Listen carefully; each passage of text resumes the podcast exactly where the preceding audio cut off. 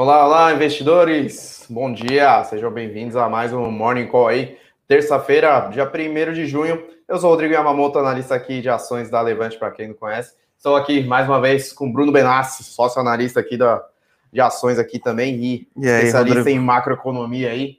Quem me dera ser especialista em macro, né?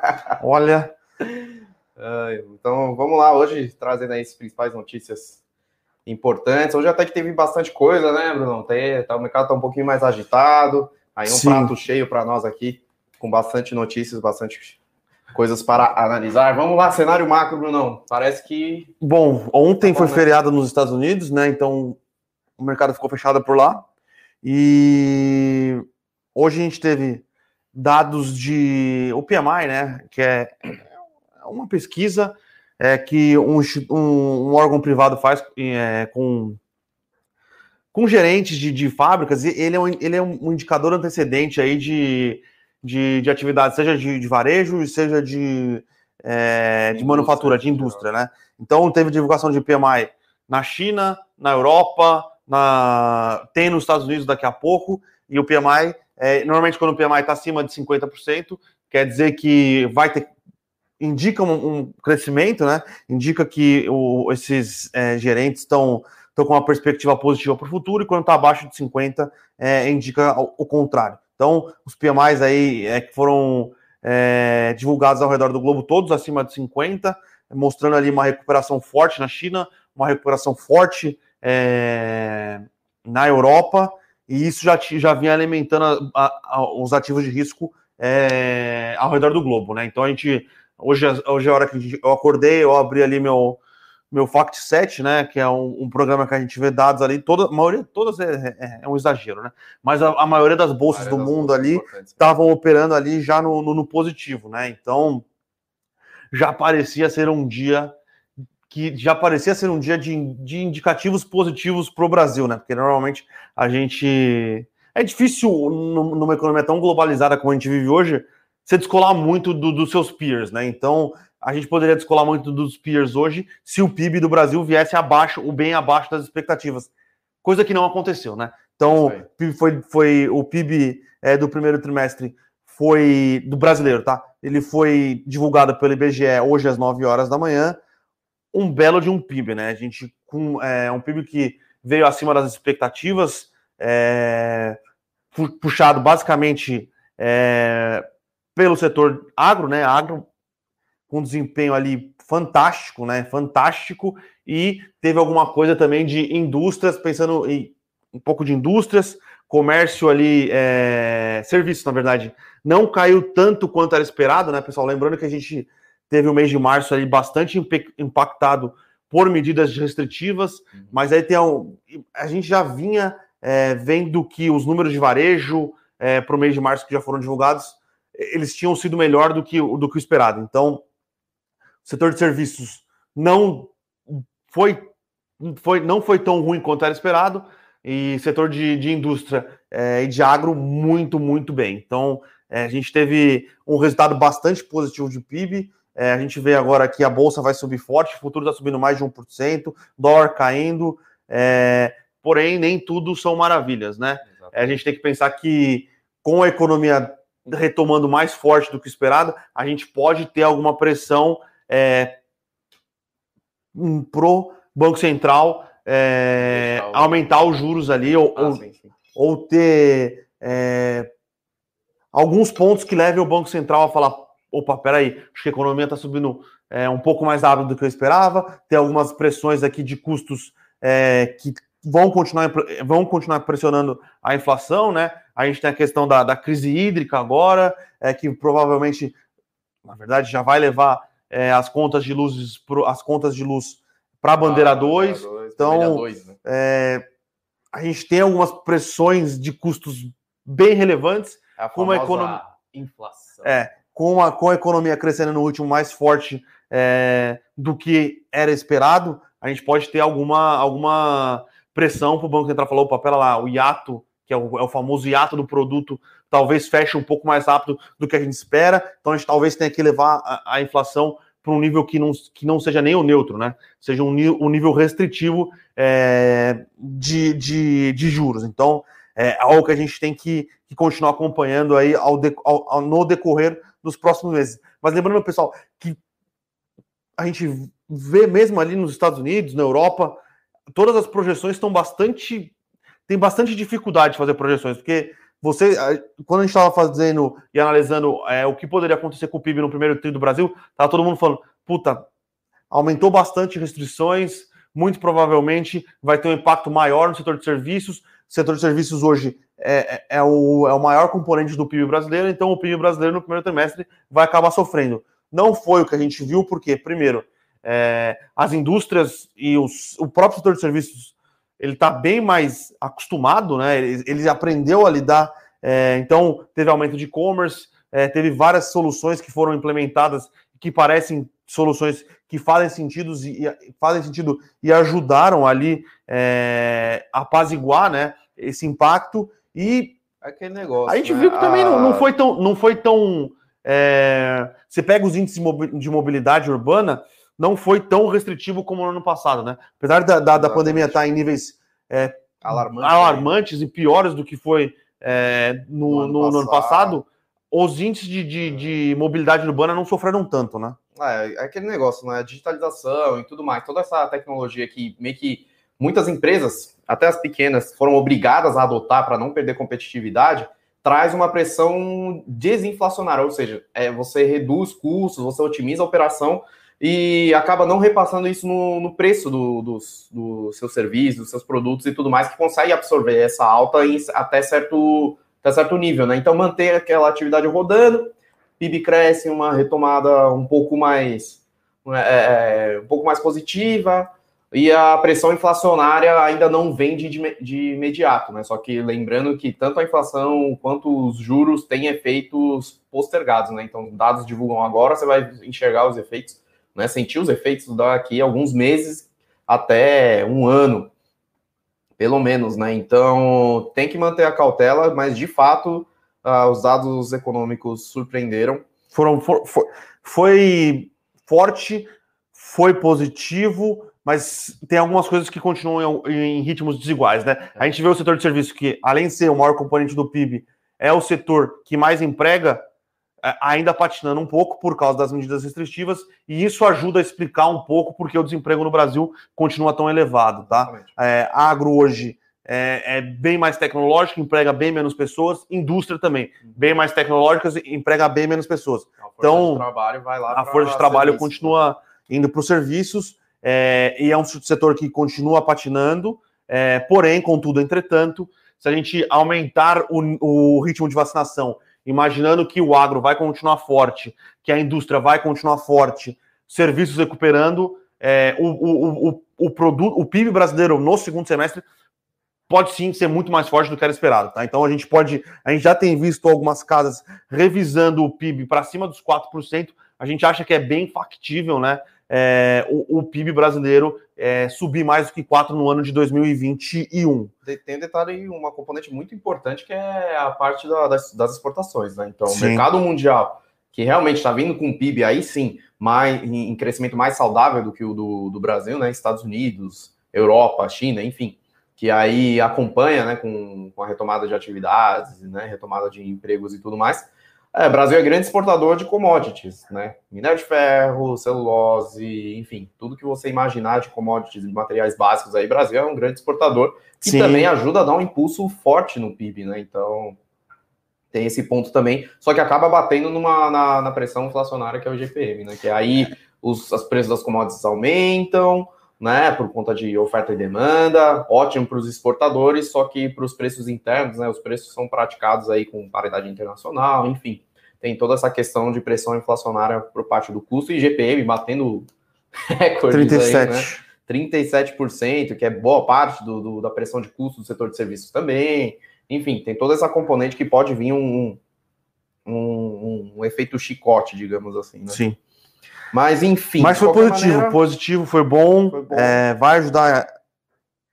Deve continuar ajudando a Bolsa a manter seus recordes, né? Sim. Bolsa aqui operando perto dos 127 mil pontos. É, então. É, é, são, são, coisas, são coisas interessantes e complicadas, né? A gente viveu um, um a gente vive, né, um, um, um, processo de pandemia bastante complicada, mas a economia ela soube se adaptar bem e, e, e claro, a gente foi auxiliado aí é, pelo aumento dos, dos preços das commodities e a recuperação internacional. Mas a economia brasileira, a parte interna, ela soube se adaptar e, e ajudou no, no, PIB. Então, é, foi, foi um bom resultado, tá? A gente gostou do que a gente viu. Existem alguns, alguns pontos um ponto, de atenção. É, então, tem um ponto de atenção que, se você me permite falar, que é assim, pessoal, Bolsa e Bovespa não é. O Ibovespa é um índice mesmo, não é PIB, tá? Sim. Então, no Ibovespa são as maiores empresas, são as mais consolidadas que estão ali. E essas empresas, por exemplo, podem sofrer uma alta de juros um pouco mais forte do Banco Central. Porém, pode ser que seja saudável para a economia ali real, né? Ali no, no, nas ruas, né?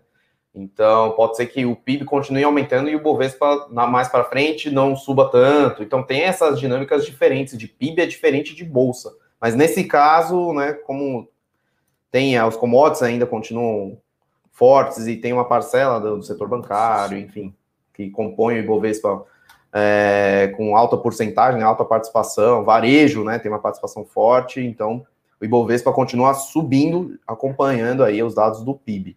Então é sempre bom ressaltar que as dinâmicas são diferentes, mas nesse, nesse ponto, dessa vez, está andando junto. Então, parte política tem alguma novidade? Não. Não tem nada. Não, hoje, de... hoje tivemos algum algum estresse pequeno ontem com declarações do, do senador, do, do presidente do Senado, o Rodrigo Pacheco, falando que ele não sabia se existia é, a vontade política por parte do, do, do executivo no andamento da reforma é, administrativa, mas o Paulo Guedes pegou o telefone, ligou para ele e falou: Cara, estamos junto aqui, vamos tentar andar. Tenho minhas dúvidas, é, porém, o Paulo Guedes pegou o telefone e deu uma apaziguada na situação, tá? É, mas, de resto, a gente. A semana é bem esvaziada politicamente falando, né? Tem feriado. Tem feriado normalmente é. o o expediente no Congresso é de terça a quinta, quinta-feira é feriado, sexta-feira eles já não trabalham, já não iam trabalhar, então é, não tem muitas novidades, tá? A gente continua acompanhando, porque é, é, o Davi Alcolumbre ele vai ser o relator da MP da Eletrobras para ver se anda, né? É, porque ela está bem, ela tá bem próximo de caducar, ela de, caduca dia 22 de, de junho, se eu não me engano. Então, Caso o Senado queira fazer alguma mudança, teria que ser, teria que ser votada e feita nessa semana para conseguir voltar na Câmara para ter, ter, tempo é, de todos os trâmites. Então, a gente continua acompanhando, mas eu acho que está sendo levado em banho-maria para se votar com a pressão é, de que não se pode alterar, porque senão vai caducar. Então, uhum. é, só, só ficar atento a, nesse ponto. É isso aí. Agora vamos pular para as notícias corporativas, né? Tem bastante coisa aí, bastante movimentação interessante aí no mercado. Antes da gente começar, pessoal, quem ainda não assinou, assina lá o nosso E Eu Com Isso, os artigos matinais, né? Nossa newsletter matinal lá no site da Levante. Vou pedir para a produção colocar o link aqui. Para quem ainda não assinou, tem aí as análises que a gente traz aqui de maneira mais pincelada, tem todos os números que a gente faz, as principais análises lá, um pouco mais detalhada, todos os dias para vocês no e eu com isso diretamente no e-mail. É de graça, tá, pessoal? Então, quem não assinou, fica de olho lá. Então, vamos comentar aqui um pouco, né? Então, de notícia grande, assim, até que tem algumas coisas, por exemplo, tem o grupo Pão de Açúcar, né? Que de fato agora oficializou né, uma parceria com o Mercado Livre, né? Conseguiram fazer essa integração. Então, basicamente, o, o Pão de Açúcar vai vender os produtos, né? Que ele via canais digitais do via plataforma do Mercado Livre. Então, se você for no Mercado Livre lá, inclusive hoje dei uma até uma fuçada lá. Se você colocar Pão de Açúcar, aparece toda uma listagem de produtos que tem lá a loja do Pão de Açúcar, né? Então, é o Pão de Açúcar que está entregando para você através do Mercado Livre. Então, essa parceria aí parece ser bastante positiva, né? Em geral, é, Pão de Açúcar já vem fazendo esse, esse movimento tanto no próprio marketplace dela, né? Que é o, a plataforma dela mesmo, lá. Então, se você entrar, tem alguns produtos, tem alguns canais lá que ela não vende fisicamente, mas tem os terceiros que usam o canal do, do próprio site do Pão de Açúcar Extra para vender esses produtos, né? Que não está no sortimento próprio do, do grupo Pão de Açúcar. Então, tem o marketplace deles, né? E ele já tem também essa, essa parceria dentro das lojas americanas, na, na americanas.com, que já é um marketplace já maior, né? Tem uma participação de marketplace maior do que as outras plataformas, tipo Magalu, Via Varejo, Mercado Livre. Não, não, Mercado Livre não, desculpa. Mercado Livre é basicamente marketplace. Uhum. É, mas vem, a Pão de Açúcar vem diversificando o canal de vendas e no último, no primeiro trimestre, ela o Grupo Pão de Açúcar, as vendas digitais do, do, Grupo, Pão de, do, do Grupo Pão de Açúcar representaram 70, cerca, cerca, cerca de 70% do, das vendas digitais do segmento de autosserviço. O que é o segmento de autosserviço? São os supermercados em geral. Então, as vendas digitais do Grupo Pão de Açúcar vem crescendo muito forte. Né? Então, ela vem numa estratégia bem diferente do que, o Carrefour, o Grupo Mateus, por exemplo, vem adotando. Né?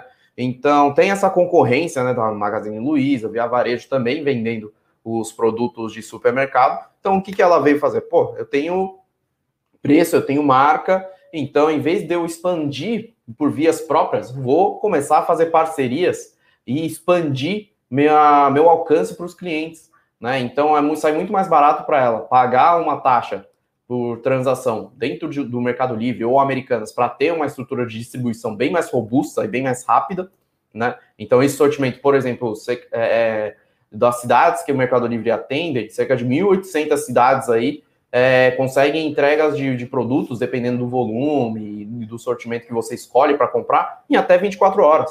Né? Então, o Pão de Açúcar só tem, por exemplo, o trabalho de levar até o centro de distribuição em Cajamar e o Mercado Livre depois faz todo o resto mediante um pagamento aí de, de take taxa. rate, né? O famoso take, take rate. rate. Né? Então ela está entrando forte nessa linha, acho que para o longo prazo parece ser bastante interessante, né? Então ela já vem bastante com, com, essa estratégia de fidelização, aumento de ticket médio, né? Com o programa dela de sticks, tem o, o aplicativo, enfim, já vem trabalhando nessa questão de recorrência e agora vai aumentar aí a gama de alcance né, dos produtos dela. Então, tem dois jeitos de você ganhar dinheiro no varejo, basicamente. Giro. Giro ou preço, ou margem, né? Então, tem aí de alta renda que não tem tanto giro assim, assim, prioriza o giro, porém, consegue ganhar os produtos na margem, produto a produto, ela vai obtendo lucro. E tem o segmento de supermercado que não tem tanta diferenciação assim, na verdade, quase, é, praticamente não tem diferenciação entre um mercado e outro, dos produtos em geral que eles vendem, então Pão de Açúcar está indo na estratégia de ganhar no giro. Né? Então, pode ser que tenha uma avenida de crescimento bastante interessante de receita daqui em diante, né? É, como uma alternativa ao, ao, ao, segmento de atacarejo que, na verdade, fez a cisão. Então, Sim. fez a cisão, quem crescia muito era o açaí. Então, o açaí continua crescendo muito forte e agora o Grupo Pão de Açúcar vem consolidando esses meios de crescimento dela. Né? Enfim, o varejo alimentar está bastante aquecido, né? Todas as empresas estão performando muito bem, crescendo forte, né? Consolidando o mercado. Então, em geral, é uma notícia bastante é, interessante que... aí. A, o Pão de Açúcar ele tentou criar, né? Um, um James, é, ele ainda tem a questão própria, proprietária dele de é, de, de homicanalidade, né? Sim, sim. Mas ele mudou a cabeça dele e ele viu que é mais fácil ele usar, ele usar a, a rede de terceiros que já é bem desenvolvida, funciona bem, e ele ganha no giro, do que, puta, ele ia ter que construir mais galpões logísticos, ia ter que investir mais em tecnologia é, de integração de, de software, uhum. em questão de, de criar toda essa rede, né? Que é, é uma rede complexa de criar. Então, ele continua com a, com a parte dele, ele faz entregas mais localizadas e ele faz entregas que conseguem por cobrar frete, conseguem agregar a questão de hortaliças e congelados. Sim, sim. Tem uma plataforma não... própria que eles cobram frete justamente porque é muito difícil manipular é, é, é, produtos perecíveis. Né? Sim. E nessa parte que é não perecíveis, ele fala, cara, eu vou colocar no Mercado Livre, já estou indo na Americana. É, ele fez algumas, ele fez parcerias com o Rap e com o iFood também para fazer a questão de last mile rápido, né? Que o James tentou, mas né, o James não funcionou muito bem. Mas parece uma estratégia interessante do Pão de Açúcar. É isso aí. E continuando com varejo, uh, tem alguma notícia aí falando, né? Um, que a Vivara vai rumores que a Vivara vai, vai comprar aí a H Externo, né? Que é também uma, uma loja famosa aí de joias. E tudo mais. Nada confirmado, mas vem no zoom, zoom, zoom do mercado. Se sai alguma transação nesse tipo, o Vivara esteja mirando ou não, enfim, não é uma coisa que a gente vai especular, porém a gente faz análise de caso saia ou não saia uma transação.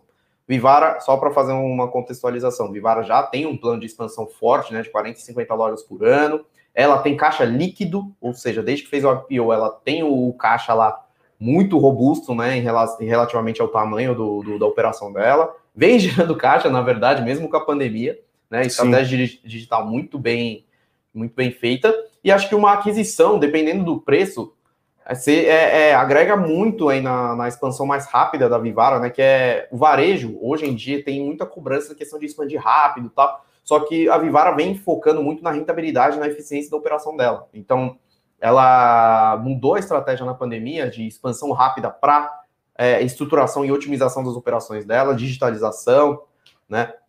E tudo mais que deu muito certo. Cresceu quase nada em termos de receita na pandemia. Na verdade, até diminuiu um pouco né, a receita anual dela, enfim. Porém, vem colhendo os frutos muito forte aí nessa retomada de atividade. Então, é uma empresa muito bem tocada e, uma possível transação com a H Stern, dependendo do preço, acho que seria bastante interessante. Opa, tem uma novidade aqui falando de pão de açúcar. Parece que a Cenova é, ela acabou de anunciar uma oferta de ações, tá? Então vai ser oferta primária e secundária. Secundária daria abrir a porta, abrir, abre as portas, né? Pro pra... pão de açúcar fazer uma saída, fazer uma saída dela.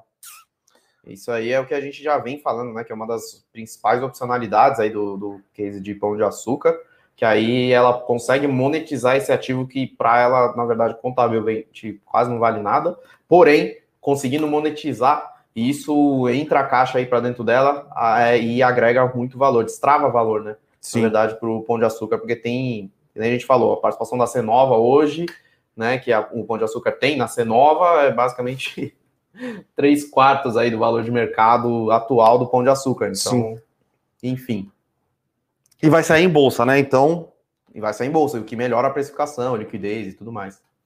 Enfim, tem várias vertentes aí muito positivas. Tem a parte do, da Itaúsa agora, investindo mais pesado aí, né? Diversificando mais forte aí seu portfólio. A mais um aumento de capital na AEGA, de saneamento, né? Então, o GIC né, o Fundo Soberano, um dos fundos soberanos, um dos maiores fundos soberanos aí do mundo, né, Fundo Soberano de Singapura, é, também aportando dinheiro, fazendo investimento pesado na, na EJA. Então, no total, vão ser um aumento de capital de 3,2 bilhões de reais, e depois desse aumento de capital, a Itaúsa vai ficar com cerca de 12 a, acho que vai ficar com 12. 13%. É, 12,45, né? 95? 95. Então, 13%, basicamente, de participação na EJA, o GIC vai ficar com 34%, e tem o grupo controlador, que é o Equipave, que vai ficar com mais de 50% ainda, enfim. É, já a Itaúsa se movimentando bastante aí para poder diversificar cada vez mais o portfólio, e ela vem cumprindo o que, que ela falou no Sim. ano passado já, né, com os gestores falando, falando que agora realmente vai acelerar os passos, né, para poder diversificar mais em setores deficitários no Brasil. Então é uma notícia interessante aí também para a Itaúsa. Tem a Ser Educacional que fez uma aquisição e agora está ampliando bem a sua gama de EAD, meio que se preparando já né, para uma retomada no setor de educação. Que, então, a Ser Educacional já é, na verdade, uma pioneira é, é no, no, setor de EAD, né, no, no, curso universitário no Brasil. Então, ela é que tem a, a maior, digamos assim, maior estrutura de EAD aí, mais bem formada, digamos assim com foco no Nordeste, né? Então ela, na verdade, está expandindo um pouco aqui para o Sudeste também, mas de qualquer maneira, o EAD é o ponto forte, digamos assim, da série educacional. Então ela fez a aquisição aí da FAEL, da Faculdade Educacional da Lapa, que é focado 100% em EAD, e fez uma aquisição que gira em torno de 14 vezes o EBITDA gerado aí pela FAEL, o que é bastante alto em termos de múltiplos, comparando com os múltiplos da série educacional, que está em torno de seis vezes hoje né, para uma estimativa para 2021. Tem a questão que o gestor fala das sinergias, que com as sinergias o múltiplo não fica tão, não é tão alto, alto, porém é sempre questionável o que, que é essa sinergia vindo do, da parte do, da gestão, de fato, né? Como é que é esse, esse cálculo, né? É sempre uma, uma caixa preta aí, como é que vão se, vão se dar as sinergias em geral. Mas a Ser vem se preparando é, por ser, por ter sido a, a caro né, a aquisição, a gente não enxerga tão com bons olhos, mas pelo outro lado, o setor de, setor de educação está tão amassado, digamos assim, na bolsa, foi um dos setores que mais sofreram junto com shopping centers, né? Que acho que com essas essa notícia de retomada do PIB e essa, essa questão de, do, do preconceito que tinha com o EAD se dissipando, né, com a pandemia, com muita coisa digital acontecendo, eu acho que tem uma frente bastante interessante no longo prazo para o setor, para os atuantes do setor de educação na bolsa, né, que já estão se preparando para a estratégia digital mais forte, estão agregando cursos com ticket médio mais alto, né, dentro da, da plataforma de, de universidade dentro deles, né, enfim. Então, o setor de educação aqui subindo bem, tá? Então, acho que, em geral, é por conta do, do PIB, né, que ajuda muito, né, o setor. Sim. E tudo mais. Vivara, que a gente comentou, subindo 5,5% aqui, olha só. É, tem... Só o mercado já querendo precificar, já falando Vivara, pelo amor de Deus, compra H externo, né? Tem algumas coisas interessantes aqui hoje também no, no pregão. A gente está vendo a Embraer subindo quase 5,5% e a Ultrapar.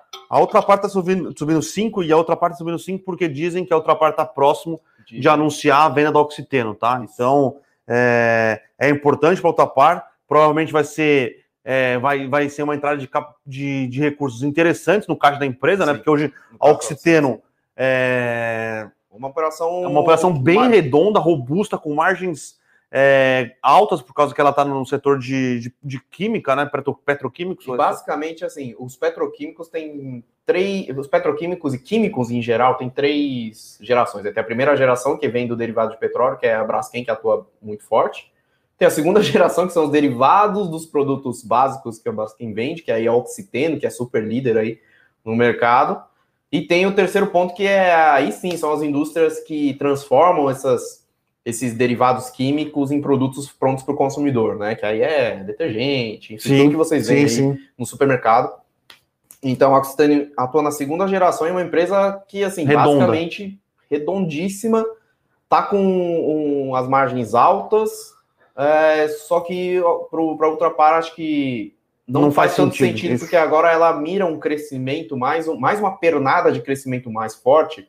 E esse setor de químicos, pelo menos a segunda geração, não tem tanta sinergia com as operações dela e ela está tentando fazer a verticalização Sim. da operação de distribuição dela, né? Então, tá mirando aí uma refinaria da Petrobras, então ela já tem uma distribuidora que é uma das maiores do país, né? Uma das três gigantes aí de distribuição de combustíveis do país. Tem a Ultragás, que é distribuição de gás natural, de GLP, né? Que é gás efeito de petróleo. Enfim, ela vai fazer essa verticalização e enxerga uma vertente de crescimento mais forte aí nessas frentes. É, sim, sim, a gente. E faz sentido, né? Faz total sentido. E... Você tem o controle do custo. Nesse caso, acho que para o setor, de distribuição de combustível, setor de infraestrutura, talvez seja faz mais sentido a verticalização, você mantém todo o controle dentro de casa. Né? É, lembrando que a Ultra ela, ela não está em níveis de, de, alavancagem gritantes, horríveis, horrorosos, porém ela tem um investimento de uns 7 bilhões de reais que ela vai ter que fazer na compra da refinaria da Petrobras, né? Então, é, além de querer verticalizar mais, é, tudo envolvendo a questão operacional, essa venda faz sentido porque entra a caixa na companhia sim. e a companhia não precisa se alavancar ainda mais para comprar a refinaria, que a refinaria aí sim fecha a cadeia verticalizada que ela quer montar e aí. E tem o um detalhe importante. E vamos ver, né? Porque a Ultra sempre foi queridinha do mercado, tá? Então, sempre foi muito bem tocada, era queridinha do mercado, comprou a Extra Farma numa tentativa de consolidar o mercado de é, varejo farmacêutico deu completamente errado, né? Teve algumas questões de que ela não conseguiu expandir quanto ela queria,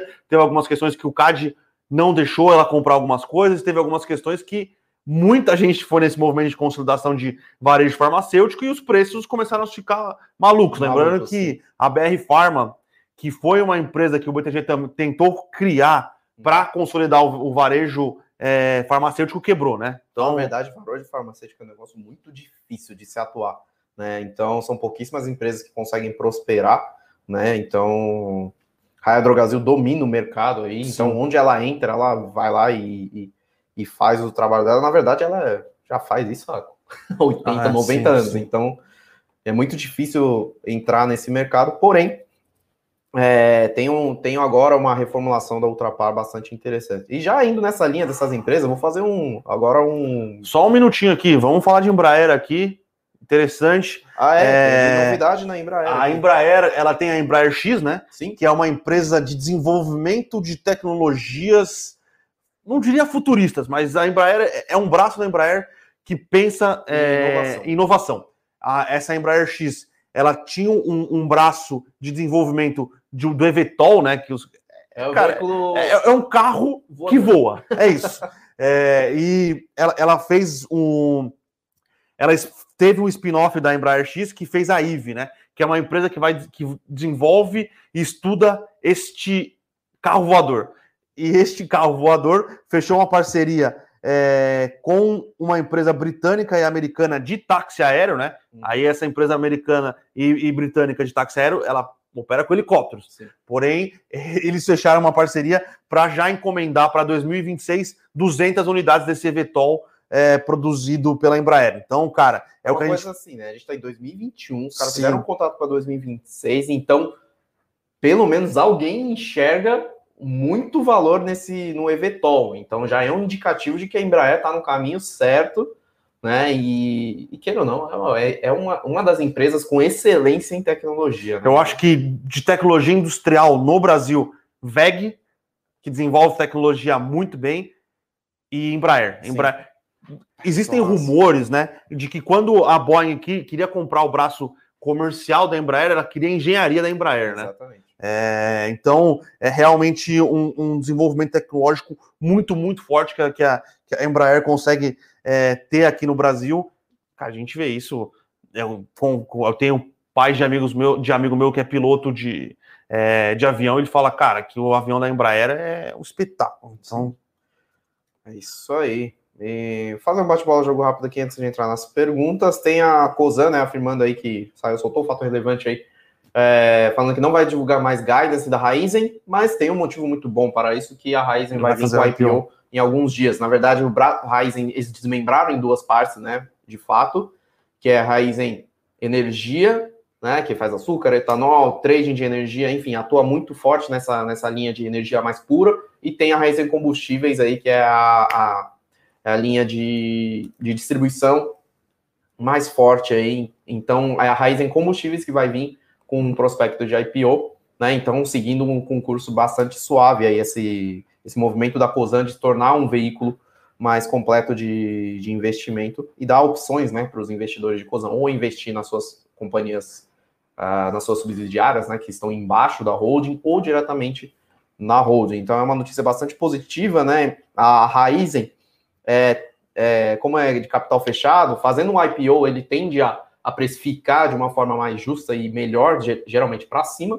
Já tem esse movimento da Compass, né? Que a Que um- Atmos fez um sim. aporte de um, de um- na Compass meio que validando o preço que ela iria sair de IPO, entre aspas. é, foi Saiu no, no- no, no- low, da faixa. no low da faixa. Mas tem tantos IPOs que estão saindo com desconto e Sim. no- com desconto de faixa, no low da faixa, ou Justo, seja, desconto em cima de desconto. justo, justo. Então, acho que foi um movimento bastante interessante para a Cosan, e Cosan vem em, em alta aí também, de 2%. Se bem que não é tanta referência, porque a Ibovespa tá voando hoje, né? Sim. 1,40 1,5 de alta aí. Hoje, hoje, hoje sim, hein? Hoje é dia do Como eu diria, hoje sim, hoje sim. Então vamos lá, pessoal aqui, pessoal falando de commodities voando, commodities voando, o mundo crescendo na velocidade que ele está crescendo surpreendendo, como tem surpreendido, Uhum. commodities vai voar, tá? Então, hoje tem reunião da OPEC, da OPEC, né? É no Brasil é OPEP. OPEP+, né, a Organização dos Países Exportadores de Petróleo, é, com petróleo a 70 dólares o barril. Vamos ver, pessoal. Aqui eu queria fazer é, um- uma reflexão, tá? Brasil, PIB crescendo. Bandeira 2 de energia elétrica. Beleza? Bate na inflação. Barril de petróleo a 70 dólares o, barril. Gás natural fica mais Gás caro. natural tá mais caro. Inflação complica a eleição, tá, pessoal? Então, é... Petrobras está no momento operacional maravilhoso, excelente. Porém, Começa a bater nos preços de combustível. começa a bater nos preços de combustível. Então, a gente- agora eu acho que é, é- é um, é- vai ser a hora da verdade, provavelmente, da política de preço da Petrobras, tá? Porque teve um meio que uma, uma, uma trégua, entre aspas, na alta de preço de combustíveis, justamente por conta do dólar, tá? Sim. O dólar que deu uma Sim. caída mais contundente, saiu de 5,70 para 5,20. Então aí deu um fôlego, digamos assim, para a nova gestão da Petrobras em termos de preços de combustíveis. Mas agora que o preço do barril hoje, mesmo, a gente está tá acima de 71, subindo 2,5%, assim, uma alta aí que muito forte, né? Então a OPEP deve vir com alguma reunião nesse sentido para manter a estabilidade em torno de 70, até 75, que eles acho que já até conversaram sobre isso, mas essa faixa de 65 a 75 que eles vão tentar manter, até porque petróleo é um dos un... uma das únicas commodities que tem sobre oferta. Sobre oferta. Né? Então por isso que tem esse, esse cartel para poder é, é, manter o equilíbrio de mercado né, dos principais exportadores de petróleo, para falar, ó, oh, então você produz mais, eu produzo menos aqui, então na próxima reunião a gente troca, para ir casando aí oferta e demanda. Mas com esse crescimento forte aí do, do, do petróleo, o pessoal da OPEP deve estar tá aí comemorando. É, lembrando que acho que é o segundo ou terceiro maior exportador de, importador de petróleo do mundo é a Índia, e a Índia estava na pior, na pior fase do coronavírus, lá com medidas restritivas. A Índia conseguindo sair dessa situação deve aumentar a quantidade de petróleo importado, deve continuar pressionando, e eu não acho que a OPEP vai é, falar, ah, não, o preço está aqui bem, eu vou possibilitar a sobreoferta de, barril de petróleo. Eu acho que eles vão, é um cartel, cara, então eles vão segurar 60, talvez dê 65. Então, para baixo que... disso eu acho bastante difícil, tá? Porque acima disso já começa a entrar os produtores menos eficientes, né? Que não é interessante, para falar a verdade, para a OPEP. Né? Então, eles estão com sobre oferta ali, eles são eficientes, só que começa a entrar no mercado aí, né? Os produtores que é aí menores, menos eficientes e tudo mais, que é o que eles não querem. Sim. Também. Então, a 60 dólares, por exemplo, eles já têm uma operação bastante rentável. Pessoal perguntando de H externo, da compra da Vivara pela H externo, o Japa aqui já deu, deu uma... já deu um, um overview. É... A Mauri falando, B3, podem comentar, tá... Vou ver se está no high, mas parece mais total o que acontece com a B3. É, a Mauri, o que eu acho que acontece com a B3, tá? E aí que é uma especulação mesmo, é, a gente não acompanha tão de perto o papel, uhum. mas a gente tem visto alguns movimentos. BTG com alguns agentes autônomos, montando corretoras, diversas corretoras, a XP fazendo isso com a Messen. Existem algumas especulações no mercado de que pode acontecer, talvez num, futuro não tão, tão longínquo, a criação de uma nova bolsa no Brasil, tá? É, é especulativo, é especulativo, porém é, pode ser um dos motivos que. E tem uma questão de que as taxas também que a B3 vem é, vem cobrando, vão reduzindo e tudo mais, né? Porque o investidor pessoa física está cada vez mais entrando na bolsa, tem um fluxo interessante dentro da B3, mas tem, tem a questão também que o fluxo estrangeiro de dinheiro aqui no, na Bolsa Brasileira também está baixo ainda, então não gira tanto dentro da B3 como girava antes. Então, a pessoa física não movimenta tanto quanto os investidores externos e os institucionais, né? Então, é, pode, a B3 está crescendo, está crescendo bem, tem volume aí de transação, só que a taxas menores, enfim, não vem nesse, nesse crescimento tão forte que seria esperado. Então, uh, mesmo que o Ibovespa crescendo, não quer dizer que o fluxo de dinheiro que passa pela B3, que é intermediária, digamos assim, né, do, das operações, que aí ela, ela ganha as taxas em cima das operações, basicamente, falando de forma mais simplista, é, não está tão favorável, tá? Então, O Mauri faz uma, uma. Me lembrou aqui de algo bastante importante. O Partido Comunista Chinês autorizou os chineses a terem mais de dois filhos por é casal, né? Então, é, cara, isso por longo prazo é consumo de mais consumo de commodity, tá? Uhum. Então, vai ser mais commodity, vai ser mais carne, vai ser mais soja, vai ser mais milho. China, a China está crescendo infraestrutura, precisa ter gente para ocupar, né? As, as mega cidades que estão sendo criadas e se a taxa de natalidade cai, não tem onde botar gente, mesmo que tenha 1,6 bilhão de pessoas lá. Né? Sim. O Matheus aqui faz uma pergunta sobre Intelbras. Matheus, a gente gosta do case, mas eu e o Japa a gente não olha muito de perto, tá? Eu vou trazer a Nélia aqui para a gente conversar um dia, que a Nélia é quem olha mais de perto Intelbras e ela tem uma opinião, ela gosta do case, tá? Ah. A gente falando, compensa ter termoelétrica em carteira para fazer das crises hídricas, ou a perspectiva ESG pode impactar muito negativo esse tipo de energia, como ponderar esse risco. Cara, o SG, o movimento ESG ainda não está tão forte aqui no Brasil, tá? Então, ter... e, e outra, não tem como manter um país que tem déficits de geração elétrica. Né? E outra, essa questão de ESG também é muito polêmico, porque o Brasil tem uma das fontes de geração de energia mais limpas do mundo.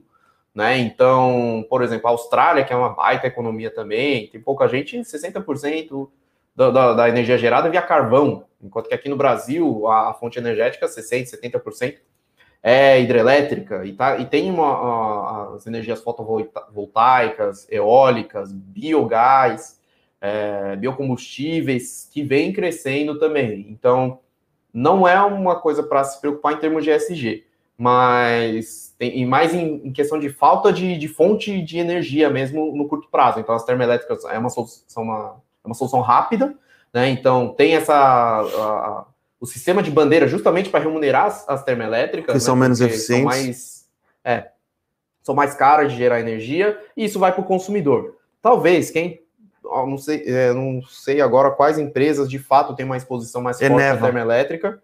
Tem a Eneva. Eneva, eu acho que tem a exposição mais forte é a Eneva, que ela produz, ela é uma, ela é verticalizada, né? Que ela produz o gás e ela tem as termoelétricas. Certo. Até, então, se eu não me engano, foi, uma, foi um dos destaques positivos do, do índice ontem, foi a própria Eneva, subiu bem. É isso aí. Então é mais ou menos esse o raciocínio, tá? Inclusive hoje também subindo 2,5%. O Vinícius fazendo uma pergunta aqui interessante. Eu acho que a resposta é muitos, é muitos dinheiros, tá? é, impressionado com essa alta da bolsa, Benassi. Que valor é necessário para se aposentar com dividendos? Depende da renda que você quer ter. Exato, mas é muitos dinheiros, eu diria. É muitos dinheiros, cara. Tá. É, para aposentar confortável. E eu acho que aí. Seis dígito alto para sete dígitos. E aí eu acho que a questão é: teria que ter uma carteira de dividendos, pensando bem em ações que pagam dividendos, bem diversificada, e ter uma composição de fundos imobiliários. Talvez ter mais fundos imobiliários do que ações que pagam dividendos. Aí, pelo porque... menos tem mensalmente, você tem uma renda. Aí. Sim. Tem fundos imobiliários bons que pagam bons dividendos aí. Aí outra pergunta interessante aqui, Japa, do Vini também. Demil, pode incomodar a gigante Raia Drogazil?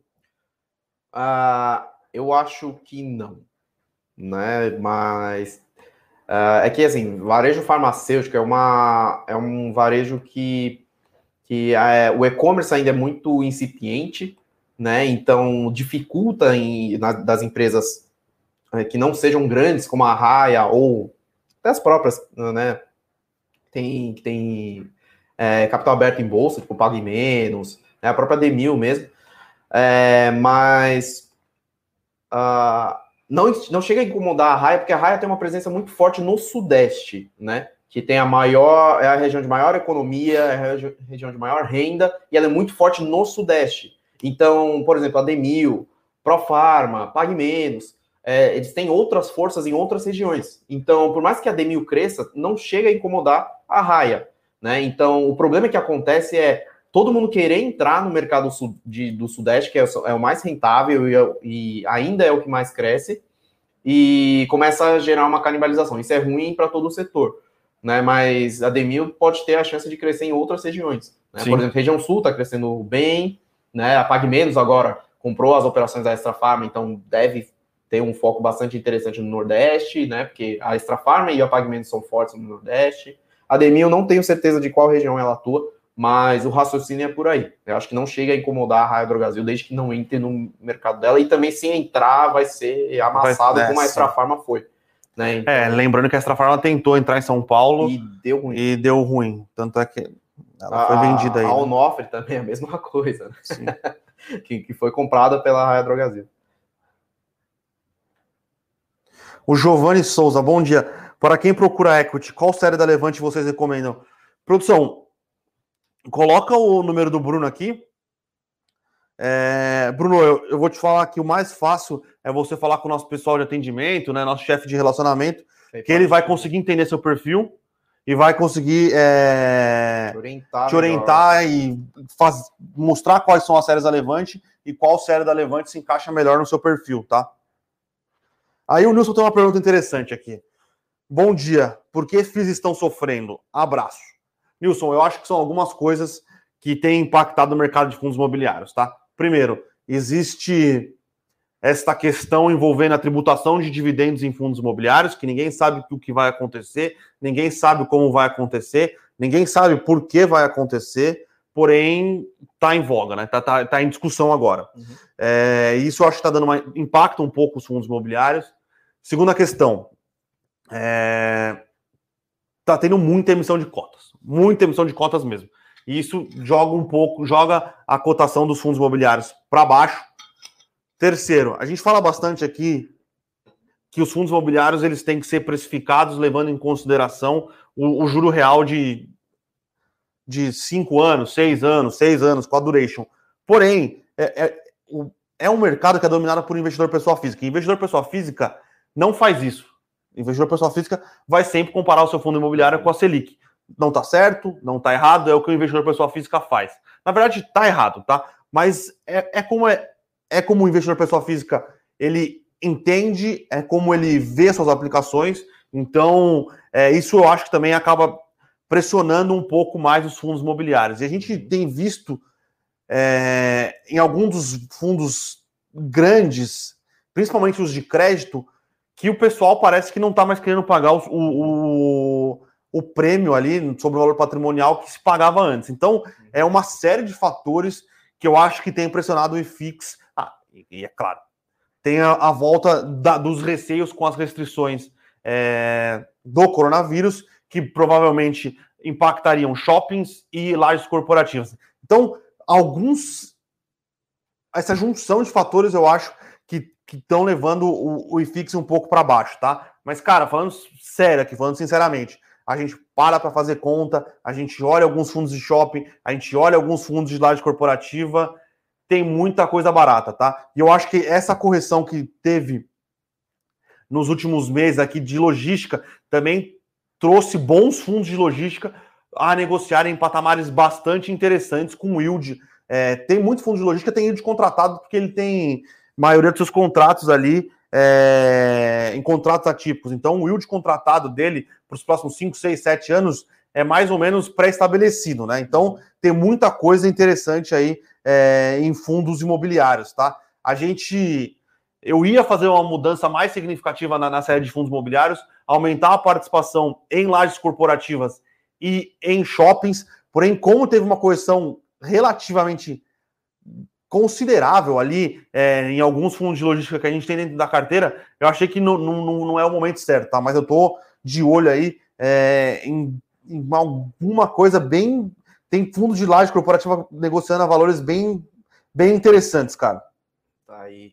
É, só fazendo um adendo aqui ao Mauri, trazendo um ponto bastante interessante. Termoelétrica pode ser SG, sim, depende do combustível queimado, se for gás natural, biomassa, sim, de fato, não, você está certo. Eu só falei que o OSG não é um balizador ainda no Brasil para a decisão de investimento mais forte de, de, investidores, pelo menos locais, né? E não tanto também de, de investidores externos, pelo menos no setor de energia no Brasil, né? Então, claro que tem essas polêmicas, a Amazônia queimando, tal e tudo mais mas acho que ainda em termos de, de relevância em volume financeiro, tal, ainda é um ruído. Mas, de fato, você tem um ponto muito interessante, que realmente é, é o gás natural pode ser um transformador né, para essa questão de poluição e tudo mais, porque é muito menos poluente e é, e é bastante abundante. Né? É, no... eu acho que a questão XG no Brasil, cara, sendo sincero, é muito mais uma percepção errônea passada pelo, pelo atual governo do que uma questão de SG mesmo. Exatamente. A gente tem uma energia muito limpa, né? Sim. E tem um ponto interessante também que hoje em dia muito do gás natural já produzido no pré-sal e tudo mais é reinjetado de volta nos campos, às vezes em excesso, né? Um, um por um lado, para dar uma maior produtividade né, para os campos de petróleo, tem esse ponto benéfico, é, só que pelo outro lado, por falta de infraestrutura de distribuição. Então, assim, é, a estrutura de, distribuição de gás natural aqui no Brasil é muito deficitária, só que seria muito benéfico né, ter esse, esses investimentos em infraestrutura de distribuição de gás, porque a oferta já tem, a oferta de gás já tem, né, e inclusive tem, a, própria Eneva e a 3R disputaram né, lá, em, lá na, na Amazônia, lá no norte, né, os campos de Urucu, que é, é uma reserva de gás natural em terra muito grande, por exemplo. Então, de fato, Amaury, gás natural, sim, é um, um meio do caminho para uma transformação aí para a sustentabilidade. Eu acho que Cara, batendo tá, aqui, né? Tem até banco subindo forte hoje, hein? Itaú subindo 2,40. Então, o Max só falando aqui, podem comentar algo do, sobre o Bolsa, o que vai acontecer com o produto, terá recomendação de swing mais rápidas, mudar algo para o assinante atual. Nada muda para o assinante atual, tá, Max? É, mas você pode conversar diretamente com o nosso, nosso nossa equipe de suporte, eles vão poder te dar uma orientação maior em termos de, de produto, dinâmica e tudo mais. É, particularmente em, ter, em termos de, de, de, tese, em termos de cases, a gente sempre está avaliando, no mês de maio, acho que já foram, sei lá, acho que já foram. É que o mês de maio já acabou, mano, mas a gente, a gente operou bastante. Não, no mês de maio, tô falando sim, sim, passado. Sim. foram, foram bastante recomendações que a gente conseguiu pegar um, um, uns bons. Um bom, uns bons momentos do mercado, mas sim, a gente sempre vai continuar tendo bastante recomendação, sim. Então pode ficar tranquilo, tá, Max? Mas fala lá com o pessoal do, do comercial, coloca o telefone aqui, produção, para falar diretamente do, sobre as dúvidas do produto, ou pode mandar um e-mail para a gente aí que a gente responde. O Amaury tem uma dúvida interessante aqui. Bruno, como o INCC impacta as novas construções? Se diz que os FIIs adquirem, adquiriram imóveis caros antes da pandemia, mas talvez a reposição agora seja mais cara do que era antes, né? É, concordo. É, a gente tem visto o custo de reposição é, para galpões logísticos disparando disparando, né? Uhum. Tem questão de terreno aumentou, porque tá todo mundo procurando last mile, é, mão de obra aumentou, porque tá, o aço explodiu, Sim. o cimento explodiu, a mão de obra também tá escassa, tá né? Escassa, porque tem, tem é. muita. Muito, São Paulo é um canteiro de obras. É. O entorno de São Paulo, aqui em Cajamar, é outro canteiro de obras, tá? Tá virando, é, né? tá mais uma questão interessante que a gente. O ciclo de, de construção de galpões logísticos ele é mais curto do que das outras obras. Então, é, a gente ainda não viu, pelo menos na, na, na, área de logística, o repasse nos aluguéis negociados, tá? Então, o repasse, os, os, os aluguéis dos galpões logísticos é, perto de São Paulo aqui estão próximo dos 20, 22 reais, 23. A gente, a gente não viu um impacto é, relevante. E aqui é uma questão muito de conta, tá, Mauri? Quem usa esses galpões logísticos é a empresa que faz conta na, ali, ó. Então, por exemplo, para o Mercado Livre, se subir muito o, o custo do aluguel, ele vai começar a fazer conta para, em vez de ficar no last mile, ele tá um pouco mais longe e conseguir comprar um galpão logístico e pagar um aluguel um pouco mais baixo. Então a gente não, não sabe ainda qual é quanto vai conseguir se aumentar de preço em galpões logísticos, tá? Agora, pensando em lajes corporativas em shoppings, aumenta-se muito o custo de reposição e o que torna muito mais, pelo menos na minha visão, shoppings bem localizados, lajes bem localizadas, cara. Tá barato, tá barato. Então, só a gente já tá batendo nosso, estourando nosso tempo aqui, é, fazendo só um bate-bola, Fernando falando qual a visão sobre a EJA, né, participação, participação de Itaúsa, a gente acha que é positiva, a EJA é uma das empresas mais bem tocadas aí de, no setor de saneamento, né, tem algumas outras também, né, que, que atuam atuam bastante forte né, no setor privado, e esse marco de saneamento vai ser muito benéfico, que facilita esses investimentos aí desses, dessas empresas privadas de saneamento. Então, para a Itaúsa também é positivo, está num momento bom de, de setor de investimento em infraestrutura, né, que tem uma vertente, tem uma, um, uma avenida de crescimento forte, e a, a, gente acha que no longo prazo é bastante é, é, positivo. Certo? Acho que a gente tem que ir, pessoal. Não vai dar para responder todas as perguntas. Manda para a gente o um e-mail, tá? Fala e qualquer dúvida também de produto, fala com o nosso pessoal do comercial. E tem algum recadinho hoje, Brunão? Ou podemos encerrar? XPlog. Quem fez a pergunta, XPlog não, XPMOls. Então, o Matheus aqui. É. Não tem, não tem comparação. Acho que é isso, pessoal. Uh... Ah, tem, tem um tem um recadinho aqui, pessoal. A gente fez aqui um, um uma agenda de dividendos. Uma agenda de dividendos para o mês de junho. Então, pra... se o pessoal da produção aí, Anderson, coloca para a gente o. o link tá na descrição já. E... e é isso, tem a agenda de dividendos para junho. E acho que é isso, pessoal. É, a gente vai tentar sempre responder o máximo possível, mas a gente tem o nosso tempo aqui cronometrado. Então, muito obrigado pela participação. né? Quem, quem aí tava sumido, eu tô vendo que tá aparecendo aqui de novo. A né? Maurita Os de volta. Já, já conhecidos. Participa com a gente, a gente fica sempre feliz aí da participação de vocês. É, e é isso aí, bolsa subindo. Hoje, bull market, todo mundo com um sorriso na cara, quem investe na bolsa. O Brasil voltou a virar Suíça. Não fala isso, não fala isso. Não fala isso que ainda tem um caminho ainda. Mas é isso aí, pessoal. Muito obrigado. Ótimos investimentos, ótima semana e Valeu. até a próxima. Para saber mais sobre a Levante, siga o nosso perfil no Instagram, levante.investimentos. Se inscreva no nosso canal do YouTube, Levante Investimentos. E para acompanhar as notícias do dia a dia e mais sobre a Levante, acesse nosso site levante.com.br.